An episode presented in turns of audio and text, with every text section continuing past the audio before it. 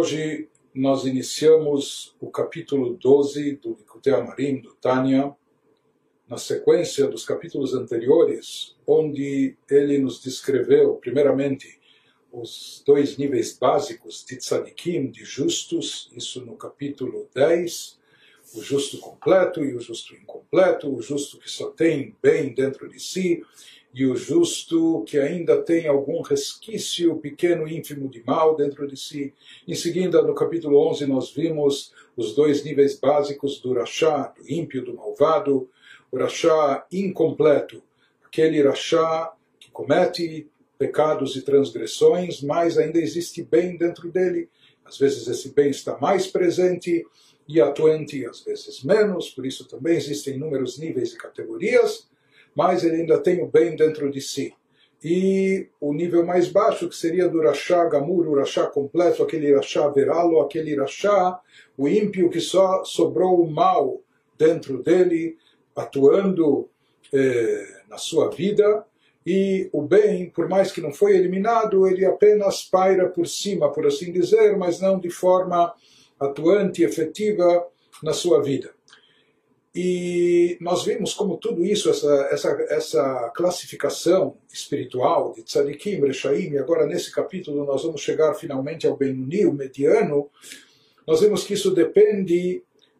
do que acontece com a alma de cada um deles, de cada uma das pessoas, dos indivíduos, na sua interação com o mundo. Então, nós vimos anteriormente que a alma ela pode ser dividida também em dois tipos de, de atuação, ou seja, existem os chamados poderes essenciais da alma, que são o seu intelecto e as emoções, que isso faz parte mais da essência do indivíduo, isso é o que vai eh, regrar, isso é o que vai ditar a sua personalidade, o seu caráter, a sua forma de ser, sua forma de pensar, sua mentalidade, eh, as suas reações, as suas emoções, seus sentimentos, etc. E, por outro lado, existe aquela parte mais superficial de, de manifestação da alma, que seriam aquelas chamadas vestimentas pensamento, fala e ação. E assim como a gente falou, as vestimentas elas podem até ser cambiadas, e elas são algo mais superficial, por mais que elas são na medida da pessoa, mas elas não, não representam tanto a essência da pessoa. Talvez elas expressam alguns aspectos do indivíduo, mas elas não são a própria essência. Porém, nós vimos que o alcance e o efeito do, dessas vestimentas ou do investimento de energia das almas nessas vestimentas é algo muito intenso e poderosíssimo, que, que às vezes supera o alcance da própria alma em si, em ambos os campos, tanto no campo positivo e vice-versa, também Deus nos livre, no contrário, no, negativo. Então, resumindo até agora, o tzadik é aquela pessoa que eliminou a atuação e a presença da alma animal dentro de si não só nas suas vestimentas, não só ele é impecável no pensamento, fala e ação, tudo que, aquilo, que ele faz, pratica, pensa, etc. Mais do que isso, até na sua mentalidade, no seu intelecto, nas suas emoções, ele, ele eliminou, baniu a alma animal. Ele tem lá o bem presente de forma eh, efetiva, de forma, no caso do tzadik completo, de forma absoluta, e mesmo no tzadik incompleto, eh, o que predomina e prevalece lá é o bem. Talvez exista algum resíduo, algum resquício residual do mal, mas aquilo está neutralizado, apagado, adormecido, como se não estivesse, não influencia, não impacta ele em nada. Então o tzadik é aquele que conseguiu eh, sobrepujar a sua alma divina sobre a alma animal, banindo a alma animal, a sua atuação de dentro de si, tanto nas chamadas vestimentas da alma, pensamento, fala e ação, como também nos poderes essenciais da alma, que seriam o intelecto e as emoções. Já, o Urachá, em contrapartida, o Urachá, o ímpio, o malvado, é aquele que o que prepondera nele é a alma animal, e essa alma animal não só que está bem presente nos poderes essenciais da sua alma se manifestando, no seu intelecto, nas ideias que ele tem, que concebe, como também nas suas emoções e sentimentos, mas também isso acaba se manifestando na prática, nas vestimentas da alma, em forma de pensamento, de fala ou de ação. Ou seja, o Rachá é aquele que comete pecados, comete transgressões, seja através do pensamento, da fala e da ação, ele dá vazão ao que está na sua mente, no seu intelecto e nas suas emoções, e isso acaba se manifestando também na prática. Já o Benoni, o mediano, que nós vamos uh, descrever o seu perfil hoje nesse capítulo 12, o Benoni é aquele que, na prática, ou seja, em relação às vestimentas da sua alma, no pensamento, fala e ação, ele é idêntico ao tzadik. Ele é impecável, ele não comete transgressões, ele não faz nada de errado, ele faz tudo aquilo que a Torá eh, nos ordena. Enfim, ele é impecável, na parte prática da sua vida, pensamento, fala e ação, ele até se equipara idêntico na prática a um tzadik. Porém, nos poderes, no que diz respeito aos poderes essenciais da sua alma, ou seja, a sua mente e o seu e o seu coração, os seus sentimentos e emoções, Neles ainda não reina de forma absoluta a alma divina, muito pelo contrário, eles ainda estão bem cheios e repletos da influência, do impacto da alma animal. Ou seja, que na sua, na sua mente ainda existem ideias negativas, ideias oriundas da alma animal, até ideias de, de fundo de teor pecaminoso e nas suas emoções também, nos seus sentimentos. Ele sente eh, ainda nos sentimentos atração e desejo por coisas negativas. Apenas que quando nós vamos ver mais adiante, que quando isso quer se manifestar, quer vir à tona, seja em forma de pensamento, seja em forma de fala, ou muito mais em forma de ação, o Benoni rechaça isso, ele empurra isso e ele recusa essa proposta. Então, o Benoni, sem dúvida alguma, é uma pessoa que desenvolveu e cultivou um autodomínio, um autocontrole muito forte, mas nós vemos também que é uma pessoa que vive em conflito. Por quê? porque na prática ele está só fazendo o bem, mas no seu interior, aquilo que está ainda vinculado aos poderes essenciais da sua alma, aquilo que está presente na sua mente, no seu sentimento, ele ainda tem o mal de forma muito acentuada lá. Então isso é um, algo meio paradoxal. Nos poderes essenciais da alma ele se assemelha muito até ao Rachá,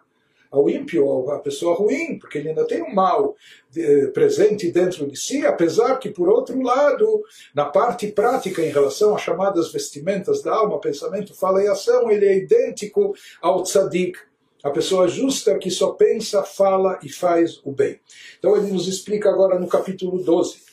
והבינוני הוא שלעולם אין הרע גובר כל כך לכבוש את העיר קטנה, להתלבש בגוף להחטיאו. O Benoni, o mediano, é alguém cujo mal. Ele tem o mal dentro de si, mas esse mal nunca ganha força suficiente para conquistar a pequena cidade, dentro daquela metáfora que o Tânia utilizou anteriormente, para influenciar o corpo, fazendo-o pecar.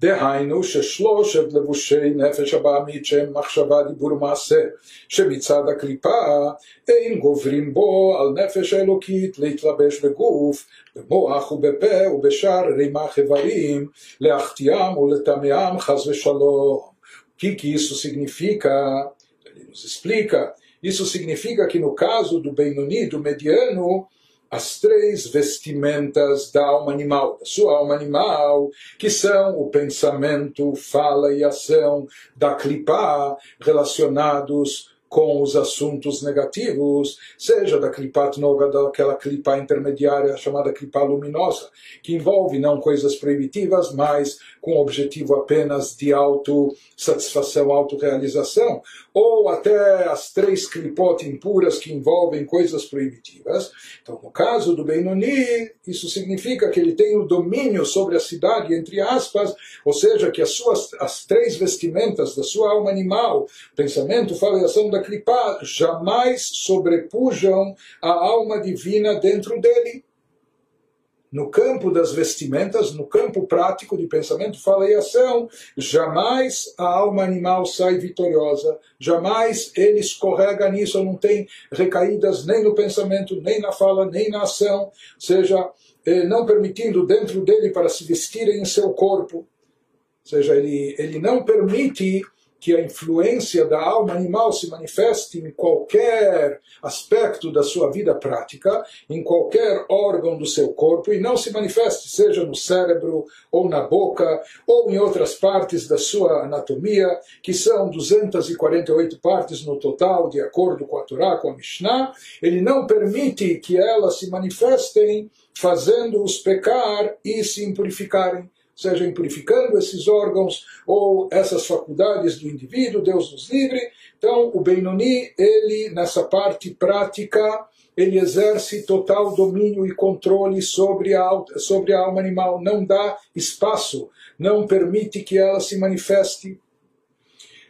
nem no pensamento, nem na fala, na ação. רק שלושה לבושי נפש אלוקית הם לבדם מתלבשים בגוף של מחשבה, דיבור ומעשה של תרי"ג מצוות התורה. Apenas as três vestimentas da alma divina, somente elas influenciam o corpo do Benoni, a saber, ou seja, o pensamento, fala e ação do Benoni está envolvido com as 613 mitzvot da Torá tudo que, aquilo que ele pensa é positivo, tudo aquilo que ele fala é positivo, e mais ainda, tudo que ele faz, tudo aquilo que ele realiza também está incluso nas mitzvot na Torá, ele só pratica o bem, ele só fala bem, ele só pensa o bem, etc. Não só isso, ele está numa categoria tão elevada, ele nos diz que na categoria atual que ele se encontra, velo avar aveira miamav, velo yavor leolam, velo nikra alav shem rasha, afilu sha'a achad verega echad kol yamav. Ele nunca cometeu nenhuma transgressão em sua vida e nunca transgredirá no futuro. Então, conforme explicam os mestres racídicos, comentadores do Tânia, diz isso não significa, por exemplo, que um Baal Tshuva, um penitente, não possa se tornar um Benoni. Absolutamente não.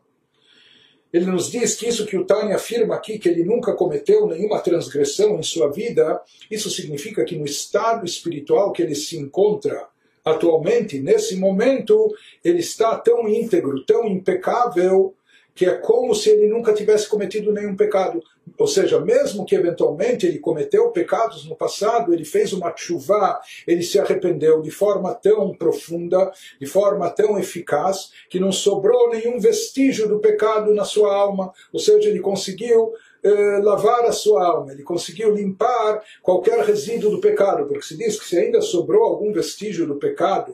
no íntimo, mesmo que seja no íntimo da pessoa, os nossos sábios afirmam no Porquê Avot, na ética dos pais, que haverá goreret haverá. Um pecado atrai, desencadeia outro pecado. Existe um efeito dominó.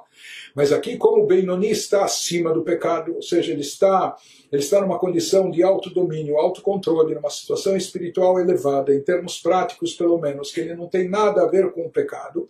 isso significa que, da forma, maneira que ele se encontra, no nível que ele se encontra nesse momento, ele não tem relação com o pecado. Ou seja, mesmo que ele já tivesse pecado no passado, ele retificou, ele consertou isso totalmente através de chuva e não sobrou nenhum, nenhum vestígio do pecado dentro dele. E mais do que isso, ele nos diz, e ele nunca transgredirá no futuro. Ou seja, na verdade, não existe a pólice de seguro espiritual. Muito pelo contrário, não existe nenhuma garantia que a pessoa não vai cometer um pecado no futuro. Por quê? Porque Deus nos dotou de livre-arbítrio e nós sempre podemos exercer a escolha. E, e, e, esse é, e é isso que nos dá o mérito. Né? É, ou seja, o fato de nós termos a opção de optar ou de escolher o caminho contrário, mas a gente fazer a escolha certa. Então, isso que ele nos fala aqui, que ele nunca transgredirá no futuro, ou seja, isso não é que ele está garantindo, assegurando isso, mas se fala que na, na atual condição do Benoni, quando a gente vê, observa, não só observa, quando a gente analisa e de fato da forma, do, do, nível espiritual que essa pessoa, esse Benuni, esse mediano, se encontra naquele instante, e não só que ele não tem vínculo com o passado, com pecados no passado, é como se ele nunca tivesse pecado, mas também da forma que ele está agora, não existe não existe inclinação para o pecado, como se não existisse chance dele pecar também no futuro. Não quero dizer, quer dizer se a pessoa cismar e quiser pecar de qualquer forma, ele tem o livre-arbítrio. Mas no nível espiritual que o Benoni se encontra, ou seja, no pensamento, fala e ação, ele está tão alinhado com Torah e Mitzvot, com a vontade divina, ele está tão subordinado a isso, ele está tão até treinado, envolvido com isso, porque, como nós falamos, ele tem conflitos, ele tem que rechaçar as ideias más, as, as paixões más, etc. Mas ele, ele, ele faz isso com, com grande eficácia. Por isso se fala que ele está numa condição que não transgredirá no futuro. Ou seja, que ele não tem nada a ver com o pecado, nem antes, nem durante, nem depois, nem, nem hoje, e mesmo no passado, e mesmo também em relação ao futuro.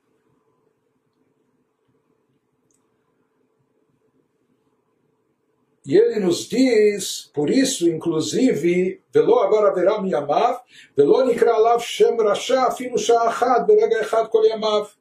Por isso, ele nunca será categorizado como rasha, ele nunca será definido espiritualmente como um porque o